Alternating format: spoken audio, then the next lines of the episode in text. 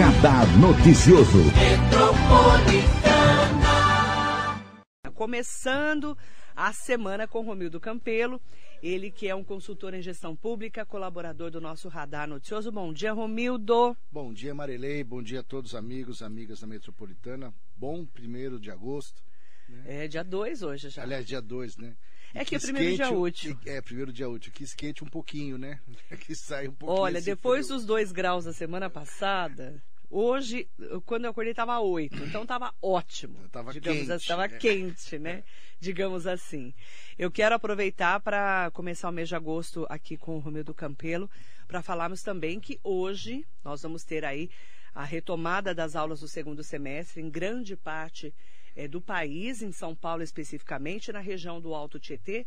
Algumas cidades, poucas cidades já voltaram, outras estão voltando também hoje, mas principalmente ressaltar, né, Romildo, a desigualdade da rede pública e da particular a rede é, particular que já liberou 100% da volta, mas a pública que ainda não. Né? Isso é para o Brasil inteiro, inclusive essa desigualdade. Eu queria que você falasse um pouquinho desse momento que a gente está atravessando, dos desafios da educação e também o legado negativo que estamos recebendo da pandemia. Olha, Marília, a gente sempre soube que havia uma desigualdade entre escola pública e particular, né? historicamente no Brasil. Lá para os anos 50, 60, era o contrário, né? O, o, a escola particular era, era inferior à escola pública. Eu, eu ouço isso dos meus pais, dizendo que para entrar na escola na escola pública tinha que fazer o que eles chamavam de exame de admissão, uhum. né? porque era muito mais difícil entrar na escola pública e ela era de melhor qualidade do que a particular.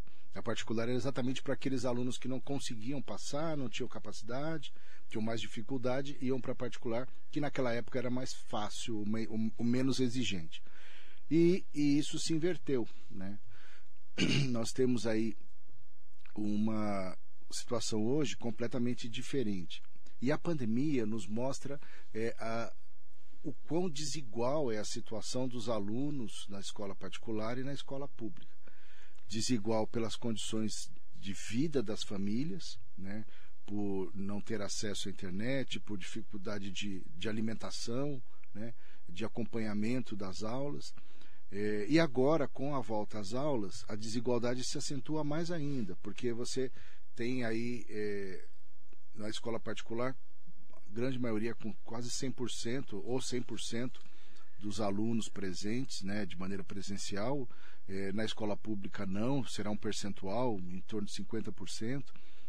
E, e, e a dificuldade de adaptação que todos tiveram nesse período, o ensino híbrido, eu penso que ele será uma ferramenta que fica, mas como complementar, dependendo da idade do aluno, não dá para o aluno aprender tudo sozinho, né? ele precisa ter, é, ter o professor, ter o acompanhamento pedagógico, ele pode ter um reforço escolar à distância, um reforço, dependendo da idade, um reforço escolar, é, tirar dúvidas, rever aulas, mas é fundamental a presença do prefeito, do, do, do, do professor, do acompanhamento pedagógico. E a gente vai sentir isso agora, é, nessa volta, de, que precisa voltar, precisa. Agora, é, algumas cidades se prepararam mais do que outras. Né? A gente vê um exemplo muito claro aí, por exemplo, Suzano se preparou muito melhor do que outras cidades. Suzano vacinou os professores, os funcionários. Conseguiram adiantar a segunda dose da vacinação. Adiantou inclusive. a segunda dose da vacinação. É, Para não falar mal dos outros, vamos falar bem de quem trabalhou bem. Né? Então, Suzano fez a lição de casa, Suzano conseguiu antecipar. Suzano é um exemplo hoje no Alto Tietê de como a gente deve administrar as nossas cidades. Né? É, adiantar a segunda dose, porque o professor e todo o corpo é, escolar, quer dizer, os funcionários, os profissionais da os educação. profissionais da educação, porque a escola se, não se faz só com o professor, Exatamente. se faz também com os professores. Tem a diretor, tem a merendeira, tem o, é, assistente é, escolar, uma série de, de, profissionais para que a, a escola aconteça e funcione. E Suzano fez, né? Suzano conseguiu adiantar, o prefeito Rodrigo Xuxa está de parabéns por ter é, trabalhado de maneira um olhar mais amplo para a questão da educação, né? se preparando melhor para o retorno às aulas e diminuindo dessa forma a desigualdade. Uhum. Porque também não dá para exigir para os profissionais da educação fazerem uma roleta russa. Quer dizer, vai lá e se, se der sorte, você não pega Covid. Né? Se, quer dizer, orar todo mundo, nós oramos, mas precisa também se é, vigiar, fazer a sua parte. Ter vacina e tomar a vacina. É, então, é, e nem todas as cidades fizeram isso, nem todo mundo está preparado.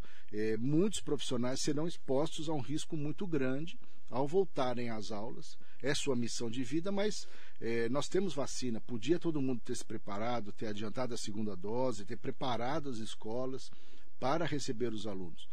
É, que é fundamental a volta às aulas presencial, é, né? mas tinha que ser bem feito. Agora, a sua outra pergunta do impacto da pandemia no estudo daqui para frente, eu penso que será enorme. Né? Será necessário um esforço muito grande para tentar recuperar esse tempo perdido, recuperar esse ensino que não, não foi feito na sua totalidade, né, do jeito que deveria ser. É, cada pessoa é diferente da outra. Claro que terão alunos que vão que terão conseguido estudar remotamente porque tinha uma condição própria, o pai ou a mãe ou algum familiar que ajudou, que tirou a lição, tirou dúvida, mas não é a situação de todo mundo, né? Como é, e mostra também que essa história de homeschooling, de estudar em casa, é também uma outra agenda totalmente sem sentido, né?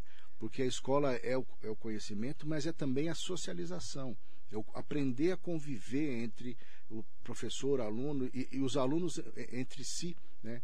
Então, isso faz uma falta enorme, porque é o estudo, sim, mas é o convívio social também vai fazer muita falta. Né? Uhum. E que teremos que pensar aí em políticas públicas, em ações, em apoio psicológico. Né? O apoio psicológico será fundamental é, nessa retomada e para essa geração que ficou é, com esse com esse com esse impacto na, seu, na sua formação. Né? É uma defasagem, Romero. Estamos falando de 10, 20 anos ou mais de impacto. Para a gente poder repor esse um ano e meio, principalmente aqui no Brasil, que ficou parado. Né? Ah, não, tiveram aulas online. Ok. Para quem tinha acesso à internet, né? para quem tinha um pai, uma mãe ou alguém em casa que pudesse ajudar nos deveres de casa, porque muitos pais e mães não sabiam nem o que o filho estava estudando, porque não sabem, não tem essa formação. Porque não teve, né? Não teve. Muitos Sim. deles não tiveram. Não é. tiveram mesmo. Então, é, são impactos da defasagem que a gente vai perceber agora, inclusive. Inclusive a pandemia psicológica. Sim. Que a gente tem falado muito aqui na rádio, que estão falando dessa quarta onda. Até vai ter uma psicóloga aqui hoje, uma psicóloga clínica, para falar mais sobre isso mais, é, mais para frente é, essa, o impacto psicológico dessas crianças e adolescentes que pararam de estudar e que muitos não querem voltar para a sala de aula. Estão falando em busca ativa, estão falando que vão buscar os alunos dentro de casa, é, porque muita gente não quer voltar para a sala de aula por medo, porque perdeu a socialização, que é o que você falou, Outros, o pai e a mãe, não querem que os filhos voltem porque ou esse filho tem algum problema, ou um irmão tem problema, ou mora com a avó, um pai e uma mãe têm problemas de saúde, estão com medo Sim. que essa criança, esse adolescente sejam contaminados com o vírus, que continua. E, e traga para dentro de casa. E traga né? para dentro de casa. Então, são vários impactos, é, Romildo, que nós estamos tendo nessa volta às aulas. E aí você falou, né? Escola pública e escola privada. Dentro da escola pública, nós temos rede municipal e estadual. Que a gente também sabe que cada cidade tem uma realidade e o governo do estado tem outra, né, Romildo? Sim, completamente diferente. E você vê que na rede estadual também não, não, se, não apesar de toda a estrutura do estado aí não se preparou também como se esperava, né? E, a, e no caso do governo do estado, a, a, municipal também, uma escola é diferente da outra. Né? A realidade de uma escola é completamente distinta. Na mesma cidade. Na mesma, cidade, na mesma rede municipal. Exatamente. A situação de uma escola, dependendo da sua localização, da, da, da característica do entorno, da, da vizinhança, questão socioeconômica mesmo, é completamente diferente de outra. Né? E você tem as desigualdades dentro da própria estrutura, o que não é, não é fácil de administrar. Né? E nós sentiremos isso na rede municipal e na rede estadual. Essa desigualdade, essa é, dificuldade de condição de, de, de, ensino e de aprendizagem. E, de um lado, a gente tem que de fato enfrentar, mas o, o que eu mais lamento é o não ter se preparado de maneira é, adequada à, à volta às aulas. Né? O adiantar, adiantar, por exemplo, a segunda dose da vacina. Dos Esse, professores. dos né? professores, dos Uhum. profissionais da educação. Uhum. Esse que é um, acho que é um ponto que poderia ter sido feito, né? Poderia ter se preparado. É, a necessidade da volta dos alunos é, é total, né? É, por todos os fatores do ensino, da alimentação, do convívio, né? É, da socialização, mas o, o- adiantar da segunda dose é uma, é, é uma falha que pode, inclusive, ser muito grave, não só para o ensino, mas para a própria administração da pandemia porque você está fazendo com que milhares de pessoas voltem a circular e a conviver, por mais que, que fique, ah, mas são 50%, tem distanciamento, é, álcool, e álcool gel, lava a mão, mas é, aumenta de qualquer forma a circulação. Né? Então o risco de que isso dê um repique no- na contaminação é real, na minha opinião. E nós estamos num momento muito positivo. Ontem nós chegamos a primeira vez a menos de mil mortes por dia. Primeira vez desde de, de fevereiro ou março. Né? Quer dizer, nós estamos co- conseguindo chegar ao fim, a- a- a administrar essa crise, mostra o resultado positivo da vacinação. E as duas curvas são muito claras: quanto mais vacina, mais cai morte e, e in- internação e morte. Mas essa, essa falta da segunda dose para os profissionais da educação pode nos custar muito caro. Né? Tem que voltar a aula? Tem, mas faltou um preparo maior para essa volta. E aí a gente vai colocar é, alguns pontos também, que o Romildo que acompanha bem de perto, inclusive governo do estado e prefeituras né, da região do Alto Tietê também. É importante a gente ressaltar, né, Romildo, que nesse momento, a gente, você falou da desigualdade das escolas municipais de uma mesma cidade e das escolas estaduais também, algumas com 2 mil alunos, que vão voltar aí com metade da escola, né? Naquele ensino híbrido, um pouco em casa, uma semana em tem, tem, lugares que vai ser uma semana em casa, uma semana na escola. Tem lugares que vai ser segunda, quarta e sexta, depois troca. Né? Cada eh, local, eu falo de prefeituras, vai estar com uma estrutura. Sim. E eu tenho informações de escolas estaduais, por exemplo, que eh, não tem estrutura para voltar. E algumas municipais também, de algumas cidades da região. Então, isso também vai ter que ser colocado e a gente vai entender agora nessa volta. Sim, porque hora, nesse Porque na momento- teoria é bonito, né? Sim, não, na teoria tudo é lindo, né? Assim, é, agora na prática a teoria é outra. né? Opa! Né? Então, assim, o papel aceita, eh, aceita o que você quiser escrever nele, mas a realidade não. A vida real vai exigir aí a prova, como diz na, na escola, a prova dos nove, né? Uhum. Como é que se, se realmente está certa essa conta ou não. E a gente vai sentir isso a partir É. de agora, com, com a volta às aulas. E, e certamente vai terão ajustes, terá dificuldade. A gente vai sentir isso, você vai sentir isso aqui Sim. na rádio, certamente com a reclamação Sim. dos pais, que, que certamente vão, vão se manifestar aqui na rádio. E, e- e isso terá que ser muito bem ouvido. Eu não sei como é que funciona hoje as ouvidorias das prefeituras, mas é, esse canal de comunicação com os pais, com os alunos, precisa acontecer para que a gente tenha informação para administrar e ajustar à luz da realidade. Né? Porque uma coisa é a teoria e outra coisa é a prática. Algumas escolas vão, vão caminhar bem e outras não. E isso precisa ser ajustado, precisa ser é, aperfeiçoado para que de fato funcione. Então, aí o pai e a mãe são obrigados ou não são obrigados a mandar os seus filhos para a escola? Né? Essa é a primeira pergunta. É. Porque estudar, educação é um direito Sim, de cada um dos brasileiros, ok? sim. Sim. E É alguns obrigado ou não, não é? querem levar. Não querem levar, não querem. É, vou, vou dar um destaque da ETEC de Mogi das Cruzes. Tem que assinar um documento se o pai e a mãe não quiserem mandar o aluno para a escola. Só que teve uma reunião na semana passada, na ETEC de Mogi Online, cerca de 600 pais e mães, e em que a diretora da escola fala que não vai ter merenda. Não vai ter merenda para esse aluno que fica o dia inteiro na escola Mas antes da pandemia tinha. tinha merenda. Então você tem que levar marmita, mas também o aluno não pode sair para comer e voltar. Só se ele pedir pelo delivery. O que não tem o menor sentido. Não tem menor sentido. né? Então, eu estou falando de uma escola, a ETEC, Escola Técnica, E que é uma escola pública. Pública. Né? do, ligada ao Centro Paula Souza. Sim, a Secretaria de né? Ciência e Tecnologia, mas é uma escola pública. Pública do certo? Estado. Sim. E que tinha merenda antes da pandemia, teria que ter merenda pós-pandemia. Então, só que aí, se o pai e a mãe não forem mandar esse aluno, tem que assinar. Não, veja, o, o, o não mandar e ter que assinar é até dá até para entender, agora não o aluno não, não ter merenda, não, Não, poder pode sair para comer e não voltar. pode ser para comer e essa e essa esse olhar E não sabemos se vai ter estrutura que pedir delivery isso é- para poder eh, levar a marmita e esquentar a marmita de todo mundo. é Será um que vai ter estrutura para isso? aquela, aquela, aquela se não tem pão, porque não come brioche, quer dizer, uma total Então, eu estou falando de um, falta de noção da falando do- realidade. do, que eu tenho conhecimento. Sim, Fora as que muitas coisas que já me contaram.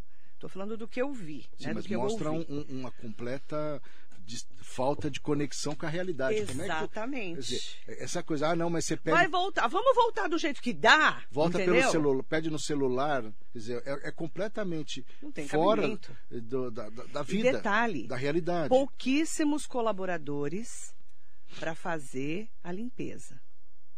Então a gente não sabe como vai ser a estrutura de limpeza dessas escolas. Estou falando da ETEC, tá? Do que eu vi, do que eu ouvi. Eu vou colocar as pessoas aqui para conversarem com a gente do Facebook, do Instagram, do YouTube, junto com o Romeu do Campelo. O doutor Luiz Botti está aqui com a gente. Bom dia, doutor Botti. Mandando um bom dia especial para você. Excelente semana para todos nós. Bom dia. Obrigada. dia. Jacaré da Rodoviária de Arujá sempre conosco. Um beijo para você. Fabiana Mendes, Hugo Marques, Marisa Meoca, ótimo dia. A Patrícia César, bom dia, Romildo, bom dia a todos. Até que enfim as aulas presenciais de volta. Amém, Patrícia. Esperamos que seja um retorno, né, assim, com a maior segurança possível, porque na teoria é muito bonito, né? Eu sempre falo isso. Bom dia, Patrícia. Ah, voltar às aulas é absolutamente Impo- importantíssimo. Importantíssimo, necessário, assim como todos nós queremos voltar à vida normal ou o possível normal É. a partir daqui. A questão é, é, é o como né? É. e a garantia dos outros direitos, né? Ao voltar à escola. Né? Exatamente. Garantia principalmente a vida. O vereador José Luiz Furtado, bom dia, Zé. Grande abraço, ótima semana para você também. Marilei, bom depois, dia bom dia, vereador Zé Luiz. Depois, não sei se nós vamos conseguir falar hoje, mas era importante você registrar uma postagem do vereador Zé Luiz É, falamos de você já hoje. sobre o final do contrato Do lixo, de, de Mogi das Daqui a Cruzes. pouco eu que o vou falar. vereador Zé Luiz, muito corretamente, levantou Ele essa fez um questão nas redes sociais. ontem, né, de uma notícia que saiu no Diário de Mogi. Daqui a pouco eu vou comentar esse assunto, que a gente vai levantar também aqui na Rádio Metropolitana. Niceia Tavares, bom dia. Bom dia para Jaqueline Benevides. Bom dia, Jaqueline. Bom dia, Jaqueline. Ela coloca assim, a Jaqueline, a Constituição Federal afirma a igualdade e a prevalência do direito à educação, permitir um regramento mais amplo, em, é mais amplo em escolas particulares e estaduais, limitando o acesso às municipais, para mim é uma aberração jurídica e social. De duas, uma. Ou o município não tem estrutura para o retorno das unidades municipais, ou acham que a faixa etária dos menores não merece prioridade. Queremos respostas. Esse é o questionamento dela. Nicéia Tavares e Cristina Belofa conosco também aqui. Eu vou ler alguns eh, comentários, que eu quero chegar num comentário para o Romildo também falar aqui. Washington Ralé, bom dia. Bia Silva, eh, ainda sem confiança na volta às aulas, a Bia está falando. Márcio Cardoso, bom dia para você. Nelson Egídio Silva, a Cristina Belofa falou assim: na Francisco Ferreira Lopes também tem que assinar um termo de responsabilidade se não quiser deixar o, deixar o filho, deixar o aluno. É, Eu imagino que seja do governo do estado todo, É, pelo, pelo que eu estou sabendo, né? Fabiana Mendes mandando bom dia. Amélia Trípoli, bom dia, Romildo. Bom, Bom dia, dia. Marilei. Bom dia. Hoje volta às aulas do Vitor, voltando hoje. Estava tão ansioso para rever os amigos, mesmo ele tendo contato com eles via online, mas o presencial é prioridade para eles, jovens que priorizam o olho no olho. Tomando todos os cuidados, confiamos na escola que ele estuda. Ainda bem que eles a cada etapa se prepararam. É, mas aí. É que ali é a escola particular. Ah, né? então, Amélia, não dá nem Então, para comparar. Não, não dá para comparar. Não dá Amélia. comparar. Assim, é- Se a escola é particular, As escolas particulares, com, com as condições que têm, se prepararam. muito diferente, né? montar a estrutura, tudo mais. É. O problema que a gente está falando aqui é são das escolas públicas, municipais e esta- estadual. Né? Esse que está o X da questão e a desigualdade, que você vai criar uma, uma, uma desigualdade entre os alunos da rede pública. Mais do que já era, né? Mais do que já era, e que, da- e que na hora de um vestibular, de um Enem, isso vai explodir a diferença. Né? É. A Cristina Belofa, eu estava chegando nesse comentário, É, ela pergunta: já que tem que voltar às aulas, por que não foi antecipada a vacinação dos adolescentes? Que é outro ponto Que é também. outro ponto, né? Dos 12 aos 18 anos, Sim. né? Que está programada para esse agora. mês, se É, não me agora. falha a memória, esse Até mês, final de esse agosto. mês de agosto. né? Isso. Quer dizer, teria, as coisas teriam Porque que tem estar sin- risco, né? Claro, tinha que estar sincronizadas aí. Sim. Quer dizer, ou você adianta a volta, a, a vacinação dos adolescentes para depois voltar às aulas, ou atrasa a volta às aulas mais um mês. É, já tá vo- já ferrado, né? já tá gente, o famoso É. que é um dedo para quem já tomou a surra, É. né? Não vou nem comentar esse Né? assunto. Né? né? Quer dizer, ou você atrasa mais um mês e volta professores com a segunda dose e os alunos pelo menos com uma dose. Né? Seria, na minha opinião, o, o mais racional. Ou, ou antecipava isso, É. ou atrasa um mês a, a- a volta às aulas. A Cláudia Pereira Bondanza traduziu aqui o que a gente está sentindo. Bom dia, coração na mão com a volta às aulas hoje, crianças sem vacina e muitos pais que só tomaram a primeira dose, Sim, que é o meu caso, o meu também. certo? E criança sem vacina. Criança que eu falo é adolescente, né? De 12 a 18. Fernanda Serrão está aqui. Bom dia, Marilei e Romildo. Tenho dois filhos na escola pública estadual. O papel dos pais na escola apoiando o aluno é fundamental. Em uma sala de 40 alunos, apenas, em média, nove alunos entregaram os trabalhos propostos. A falta de acesso é um fator, mas o empenho familiar também é de suma importância. E aí, Fernanda, para os pais que têm estrutura de ensinar os alunos, de ter internet, de ter computador, de ter celular, de saber ensinar e até dar um respaldo para esse Não, aluno. e de saber o conteúdo mesmo. né? Assim, Não, muita- tem coisa que os filhos da gente aprende que a gente não lembra. Não, não ou nem aprendeu Sim, ainda. ou, ou não aprendeu, porque é coisa nova, ou não lembra, porque faz Nem lá lembra. 30 anos, Não vou nem 40 comentar, Fernanda. anos que, que você, é estudou nova. aquilo, o nosso né? caso é pior, né, É, Romildo? Bem pior. Mas aí, eu não vou comentar. Mas assim, eu falo que a, pois, a falta de acesso é um fator. Sem dúvida. E, e o empenho familiar também é de suma importância. Mas é, esse empenho com estrutura é fácil. Não, e veja, não, não, não, não, só, não só a estrutura é fácil, há, há uma questão aí de vocação, de capacidade, né? Nem sempre é má vontade, mas pode ser Então, mas falta de, de, Quem de está tendo dinheiro numa família de classe Não, não, baixa para pagar a internet? não, não tem, é muito difícil. Até porque assim, você está num ciclo vicioso, né? Você tem a pandemia, perda de emprego, o mercado de trabalho cada vez pior, quer dizer, são, são fatores que se juntam e fica pior ainda. E a internet vira Claro supérfluo, que- você que- concorda? que Nesse Fernanda- momento que você precisa comer? Claro que a, no- que a nossa Fernanda, nossa Fernanda ouvinte, Serrão. colocou, Fernanda Serrão, tá- ela está corretíssima, certo? Os pais que podem e conseguem fazem total diferença. Total. A estrutura familiar faz total diferença. Uhum. Né? E, e nesses casos a gente tem que aplaudir essas famílias. A preocupação está nas famílias que não têm essa estrutura. Exatamente. E não têm esta condição. E aí é o papel do Estado. Que o papel do Estado é exatamente equilibrar a relação entre aqueles que têm mais dificuldade. Né? Os que têm estrutura eh, familiar tem que ser reconhecido e aplaudido, mas cabe ao Estado eh, elevar as condições de quem não tem essa condição. Então, mas aí eu vou dar um depoimento como mãe, viu, Fernanda? Você, Cláudia Pereira Bondanza, Amélia Trípoli.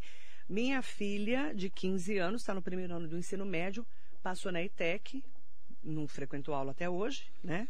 Só foi, teve uma semana de aula, entre aspas, né? Depois pa- parou tudo no começo do ano. Eu não vou mandar minha filha para a escola. Não vou mandar.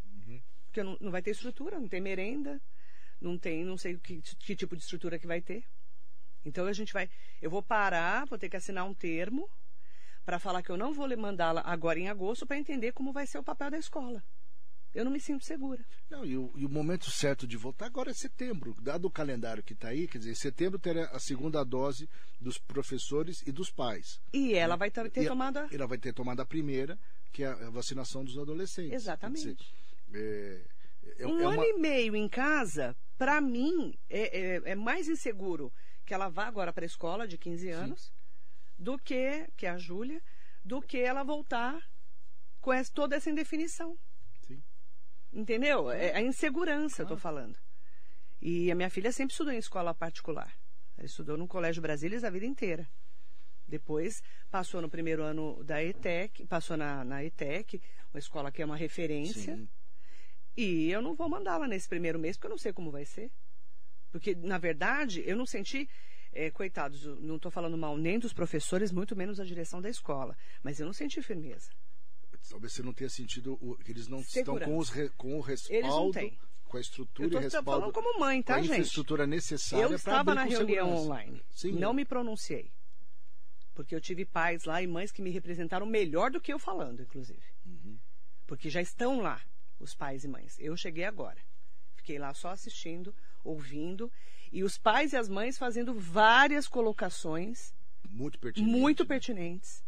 E eu tô, eu tô me colocando aí, você imagina eh, milhares e milhares de pais e mães indecisos e preocupados com a volta às aulas. É isso que eu estou colocando. É importante a gente falar. É, quando é o caso da Cláudia, da Fernanda Serrão, da Amélia, que é diferente porque a escola é, é particular, mas de pessoas que é, estão no dia a dia estão falando, vale a pena eu mandar meu filho Sabe, ou eu, minha filha? Eu perdi uma prima ontem, Então, professora de 50 matemática e, e um ano. e um anos. Professora de matemática, Perdeu para a Covid. perdi para Covid. 51 anos. Uma prima queridíssima. Então, ele chegou aqui super arrasado, o Romildo, hoje. Assim, e, professora. Professora. né? Você Professora. imagina a representatividade para você disso, de falar disso Quer hoje. dizer, não, não, não é brincadeira, né? Não é. Eu quase perdi meu pai que pegou Covid, minha mãe também. Meu pai ficou muito mal, minha mãe. Os dois com duas doses, né? Minha mãe sentiu, mas se recuperou muito rápido. Meu pai teve que ficar internado mais de uma semana no hospital. Gente, estamos Quer dizer, falando de uma doença Seríssima. sé- e, e muito perigosa, que mata. Mata as pessoas e os nossos entes queridos. Sim, sim. Então, a gente não. É, é, aqui o que a gente está falando são. A gente está fazendo comentários, mas são comentários, Sim. inclusive, da nossa, da no- do nosso E convívio. de novo, quer dizer, ou, ou- ou- ou antecipava, ou a, a vacinação e preparava, ou espera mais um mês. Se a gente não tinha, porque a China atrasou o insumo, são fatores que não tinha controle, e, e eu não vou criticar por causa disso, porque não tem. eh, não tem governabilidade sobre fatores que você não controla. Não. dizer, se a China atrasou por, por N fatores. Não, a culpa não é do governo. Não é do governo. Então, isso não é culpa do governo. Então, é, adiasse mais um mês a volta às aulas, mas com todas as condições. Que precisa voltar à volta à aula presencial, não tenha dúvida que precisa. Né? Mas com o professor e os profissionais da educação vacinados e com segurança, com merenda escolar, que também é fundamental por, por todos os motivos que a gente sabe, para que o, o- o aluno esteja, esteja bem e possa aprender. E, o e, de novo, ressaltar: não tem equipe para limpar a escola adequadamente, pelo menos no que eu vi até agora. E a culpa não é da, da escola, não. Não, é, o- Tá. o, o problema é mais, bem mais é amplo. bem mais amplo. Solange Vu, bom dia, Marilei, é o nosso dia, amigo, Solange. sempre atuante, Romildo Campelo. Marilei sempre trazendo excelentes pautas para o bom debate. E é o nosso papel, né, Solange? É colocar o dedo na ferida e colocarmos as pessoas também para, junto com a gente, pensarmos é, que, que caminhos são esses que a gente está tomando nesse momento, né? Duda Penáquio está aqui. Aproveitar para mandar bom dia também. É, ah lá, Cristina Beloff. Eu também não tenho segurança em mandar meus filhos e não vou mandar. E eu entendo você, Cristina. Total. Maria So- Souza Oliveira, feliz semana, que as aulas voltem, mas com segurança total para as famílias em vulnerabilidade social. Fácil falar, mas as escolas estão sem condições e estruturas para isso. Sim, as crianças e adolescentes precisam, mas a insegurança é muito, muito grande, né? A violação de direitos é nítida e estou conselheira tutelar e vejo a falta de condições nessa área. Se você, Maria, está no dia a dia, você sabe exatamente o que a gente está falando aqui. Danilo Tomazulo de Vicente, Ana Cláudia.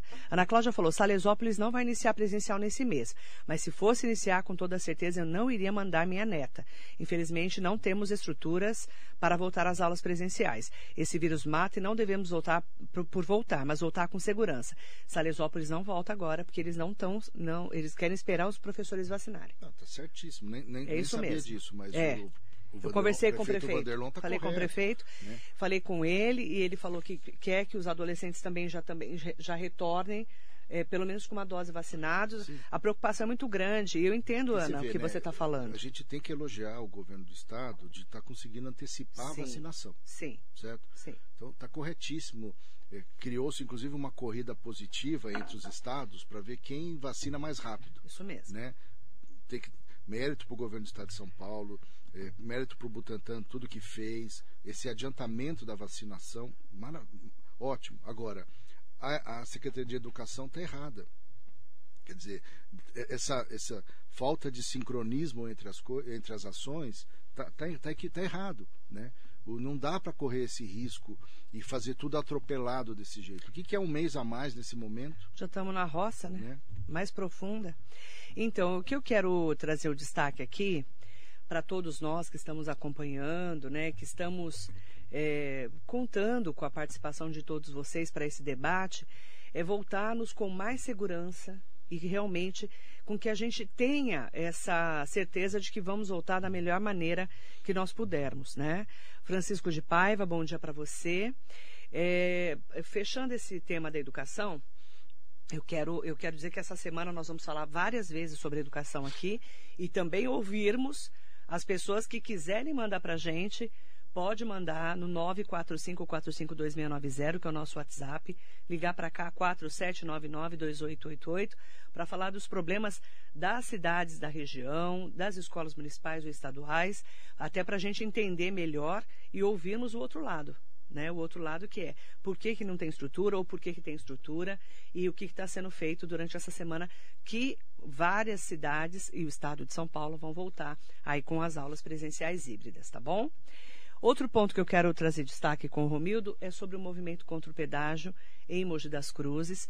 Sábado nós tivemos uma grande manifestação do movimento que diz não ao pedágio, né, junto com Paulo Bocuse, Adriane e toda a equipe que está à frente desse trabalho desde 2019, que é, a gente sabe que eh, está acompanhando de perto, quem me acompanha sabe disso. Eu estive lá no movimento no sábado, entrei no ar aqui ao vivo na Rádio Metropolitana Fiz aí é, várias, vários posts também nas redes sociais falando sobre esse assunto.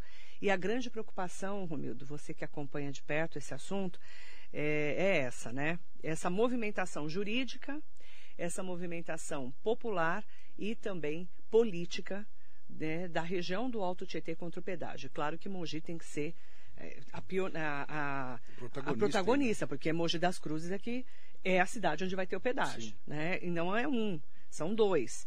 Só que o território de Mogi, da Mogi Dutra, é Mogi. Lá na Mogi Bertioga já é Bertioga. Então, a gente está lutando nesse momento para não, não simplesmente é, colocar um pedágio no meio da cidade. Eu queria que você comentasse sobre esse assunto. Olha, Marília, o pedágio lá na Mogi Bertioga, eu, eu, ele até tem sentido.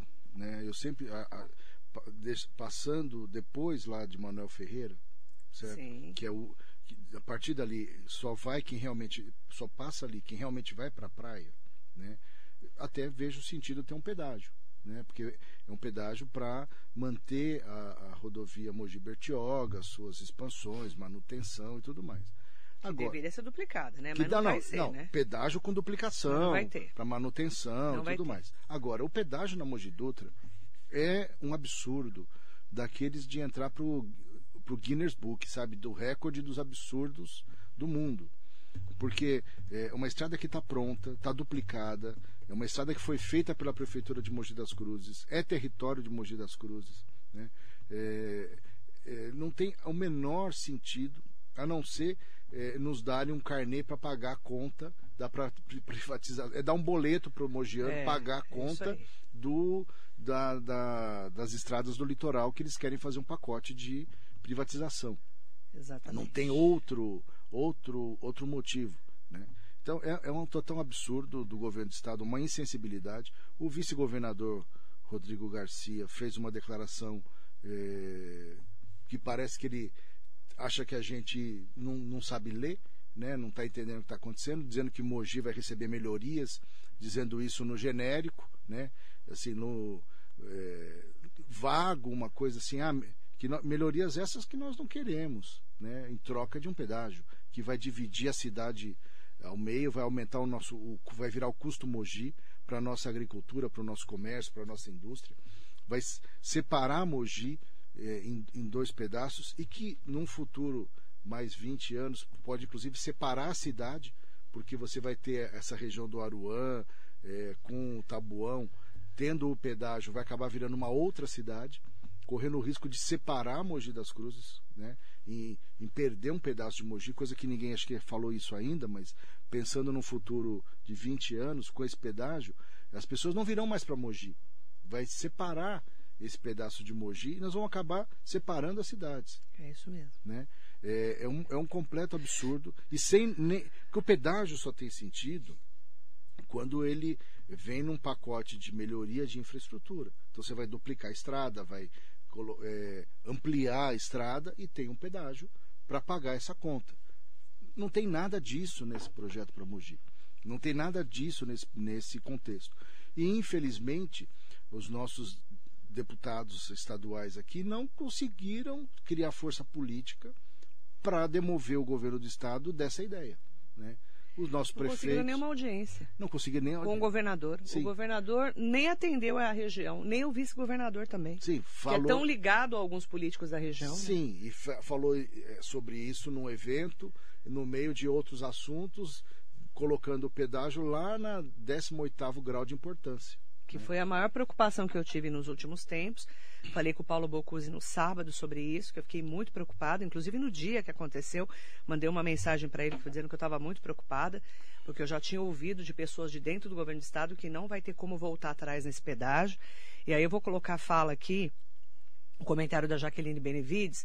O Bocuse é um guerreiro nessa luta, mas com o péssimo respaldo político que temos. Infelizmente vai ter pedágio sim, ela escreveu. Eu também acho. Eu sou contra mas está muito avançado esse planejamento. Quero ver quem tem força para barrar isso. Vários parlamentares com acesso ao vice-governador e não cobram. Jaqueline, essa é a preocupação nossa. Eu falei com o Paulo Bocuse semana passada, sem ser a semana passada na outra, quando ele esteve aqui. A minha grande preocupação é essa, realmente, é a gente ter é, o pedágio, porque a gente está sem representatividade, sem ninguém para barrar esse pedágio. E detalhe, dia 15 de setembro acaba a licitação. Sim, e, e, e Nós essa, temos um mês pela frente. esse posicionamento do Tribunal de Contas, é, que eu acho louvável, mas não me parece que será suficiente para barrar. Com força, né? Com força para barrar. Até porque o, o, Tribunal de Contas é, é, um órgão consultivo, ele não é um órgão. É, chama tribunal, mas ele não é judiciário, ele é um órgão de, de assessoria para a, a análise das contas. Então, eu, acho louvável o que o doutor Renato fez, a postura do conselheiro, né? mas não me parece que será vamos suficiente para barrar essa licitação. Né? Daqui a pouco nós vamos falar mais sobre esse assunto, tá? Inclusive com o deputado federal Marco Bertoli, que vai estar aqui na Rádio Metropolitana. Só para a gente fazer um comentário do vereador Zé Luiz, do PSDB, ele escreveu assim no é, Instagram dele, há 22 horas. Mogi sem coleta de lixo, ele fez uma pergunta. Estamos a apenas três dias do término do contrato entre a Prefeitura e a CS Brasil, empresa responsável pela coleta de lixo na cidade, e que, de acordo com o jornal O Diário, que é o Diário de Mogi, protocolou o documento dizendo não ter interesse em renovar no formato emergencial, que é sem licitação. Acontece que um processo licitatório desse porte, cerca de 70 milhões de reais por ano, pode ser demorado e até o momento não se sabe de nenhuma movimentação nesse sentido, o que causa preocupação, já que o serviço é essencial e não pode sofrer descontinuidade, podendo ainda gerar uma crise sanitária no município. Vamos apurar porque a gestão permaneceu inerte diante da iminência de um colapso na coleta e destinação dos resíduos nos últimos sete meses. Também queremos saber qual ação imediata será tomada e cobraremos celeridade nesse processo para que a população não sofra com a falta desse serviço de extrema importância. O vereador Zé Luiz levantou esse caso e o Diário de Mogi tinha feito um destaque, né? E eu quero até trazer esse destaque. Nós vamos Inclusive hoje, né, através da reportagem da Rádio Metropolitana, sabemos da Prefeitura quais são os planejamentos para essa coleta de lixo, que é um trabalho é um, é, suma importância, óbvio, né? É coleta de lixo, é, a gente tem que ter uma empresa que faça essa coleta. Então, são três dias aí do término do contrato entre a Prefeitura e a CS Brasil. É, Marli, o que vai acontecer é muito claro. Primeiro, por que, que a CS não assina? Por quê? Porque ela é uma SA, é uma empresa hoje que tem acionistas, né? É, tem as regras de conformidade com as, com as legislações, o que chamam de compliance, mas em português é conformidade, e ela não pode é, usar uma empresa desse tamanho, um contrato emergencial sempre entra em questionamento. Por que, que fez emergencial? Por que, que não chamou no prazo correto, uma, ou, ou, não publicou um edital para ter essa licitação no prazo correto? Né? É, o que vai acontecer é que a prefeitura vai alegar que, olha, a empresa não quis, por isso eu vou escolher a empresa da Marilei emergencialmente E depois eu faço, eu, daqui para lá na frente, aí eu começo a fazer um edital. Até lá eu escolho uma empresa que eu quiser, né? O emergencial. O emergencial. E essa empresa vai alegar que é uma questão de sanidade, de saúde pública, uma questão, um serviço essencial, e vou escolher qualquer empresa, né? com qualquer critério, sabe Deus qual. E depois, no tempo, abre um edital e vê o que, que vai dar e vai empurrar isso daqui para frente. É o que vai acontecer. Porque não é, não é possível ficar sem coleta de lixo. Nem podemos. É, certo. É, é, saúde pública. Sim, é, é, é saúde pública, é, é, é, um serviço essencial, básico, fundamental para a cidade funcionar. Então, o que vai acontecer? E virá certamente alguém de fora, uma nova empresa, né, para fazer esse serviço a partir de, de, provavelmente dessa semana. Nós vamos verificar hoje com a prefeitura como é que está o trâmite desse assunto para trazermos a resposta aqui na metropolitana. Inclusive Sim. que deve ser um assunto comentado na volta agora à Câmara Municipal amanhã, as sessões voltam. A gente vai ter com certeza também a repercussão desse assunto na Câmara Municipal, na sessão da Câmara Sim, que volta amanhã. que tem a obrigação de fazer essa pergunta. Sim, certo? questionamento e também é. o papel do, vereador, sim, né? Sim, o vereador o, Zé o papel corretamente do vereador é colocou, esse, né, Zé? e certamente amanhã é, vai ser um assunto. Vai, tem que ser um assunto na sessão da Câmara de amanhã. E aqui na rádio também, ó. É impossível a cidade ficar sem serviço. Até porque a cidade optou já, acho que há mais de 20 anos, por contratar este serviço. Então nós não temos infraestrutura hoje de caminhão, de coleta e tudo mais para fazer esse serviço. O que está certo, é mais eficiente e até mais barato contratar do que manter é, é, é essa estrutura e essas pessoas para fazer o serviço na prefeitura. Agora, Claro que não vai poder ficar sem. Né? A pergunta é: quem será a empresa que vai ser escolhida de maneira emergencial? Nós vamos acompanhar e trazemos o destaque amanhã aqui na Metropolitana e também acompanhando a sessão da Câmara que volta amanhã, Sim. depois do recesso parlamentar. Tá bom? Gesmir Debre, parabéns Marilei, sempre atenta atenta e, e, as pessoas vão me mandando também, né? As pessoas têm meu, têm meu WhatsApp, não tem, manda no direct do Instagram, aí manda no inbox do Facebook. Ah, as pessoas me acham, né, Jaqueline? Quando Marilei, precisa me achar, me acha. Quem quiser mandar mensagem para mim, pode mandar no meu WhatsApp. Pode mandar. É o 9... Ah, você vai dar seu WhatsApp? É que delícia, vai. 9... Vamos encher a caixa dele de problema, gente. 9... 5020... 5020... 1143. Peraí, de novo. 9 50 20 11 43. É, 011, né? É, 9, o, WhatsApp do Romildo. 9 50 20 11 43. Fechado. A Jaqueline falou: lamento a prefeitura não ter dado continuidade ao e houve substituir algo que funciona só para marcar território sem prévio, aviso prévio para os cidadãos foi algo deprimente, segundo ela. E a Cidinha Costa mandando um bom dia especial para mim e para o Romildo Campelo. Obrigado, Cidinha. O que a Jaqueline está dizendo é muito importante, que passou um pouco desapercebido aí, que foi desmontado o sistema que tinha na ouvidoria, né, da Prefeitura de Mogi.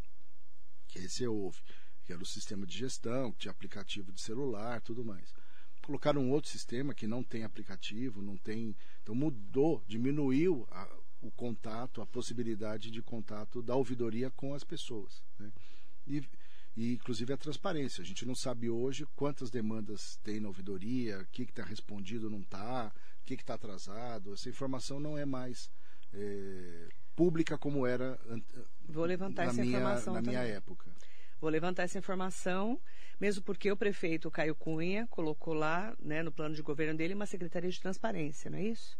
É, me parece que sim. Não é transparência? É, tem, tem um nome bonito lá. Transparência, participação, não sei Então, eu vou até levantar esse questionamento, porque a gente não sabe, nesse momento de pandemia, se pode abrir mais uma secretaria ou se ela vai ser acoplada em alguma outra. Pode ser também. Pode. A reforma, a reforma administrativa do, da prefeitura não aconteceu ainda, né? Não, né? Porque estamos no meio da pandemia.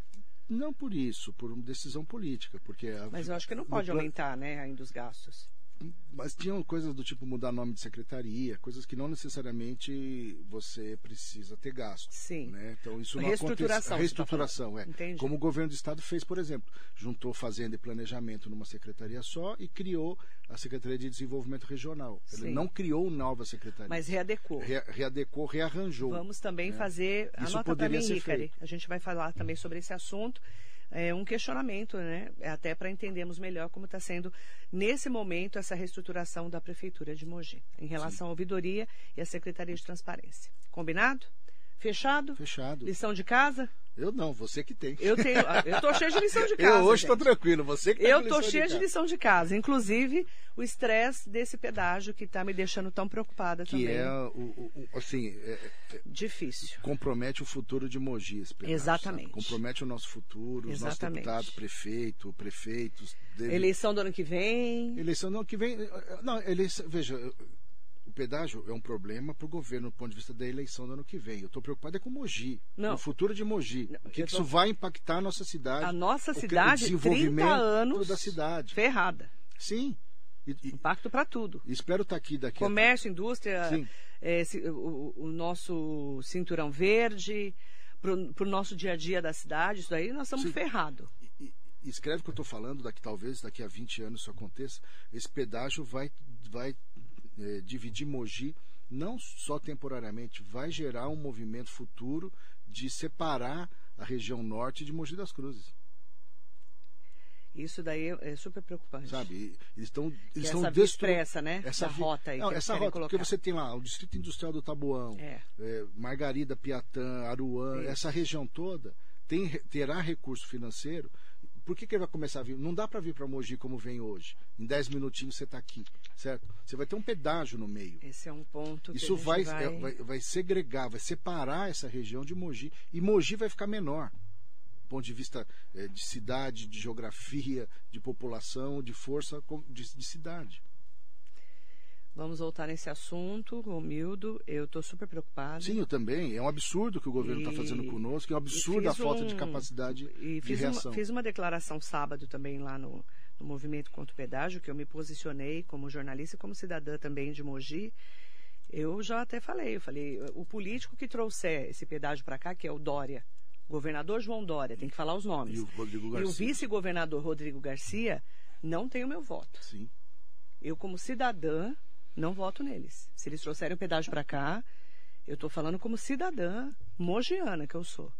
Eu não voto nesses candidatos. Tá, não, eu não falei dá. isso sábado lá no meu pronunciamento. Não, o que eles estão fazendo conosco, com a nossa cidade, E votei neles, viu? eu, eu não. Mas Eu votei neles. Eu, eu, claro que não. Votei sabe que eu votei não, neles. Eu sei que você votou neles.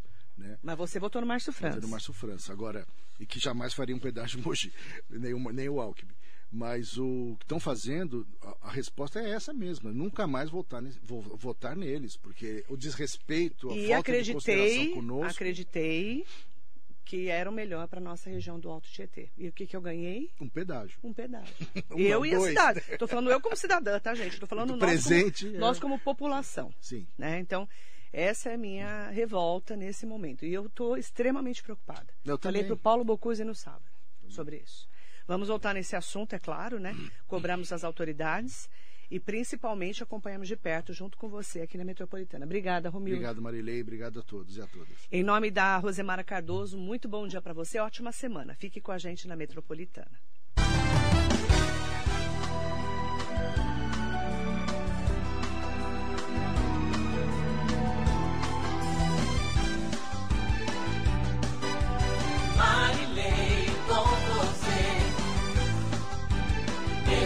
por you.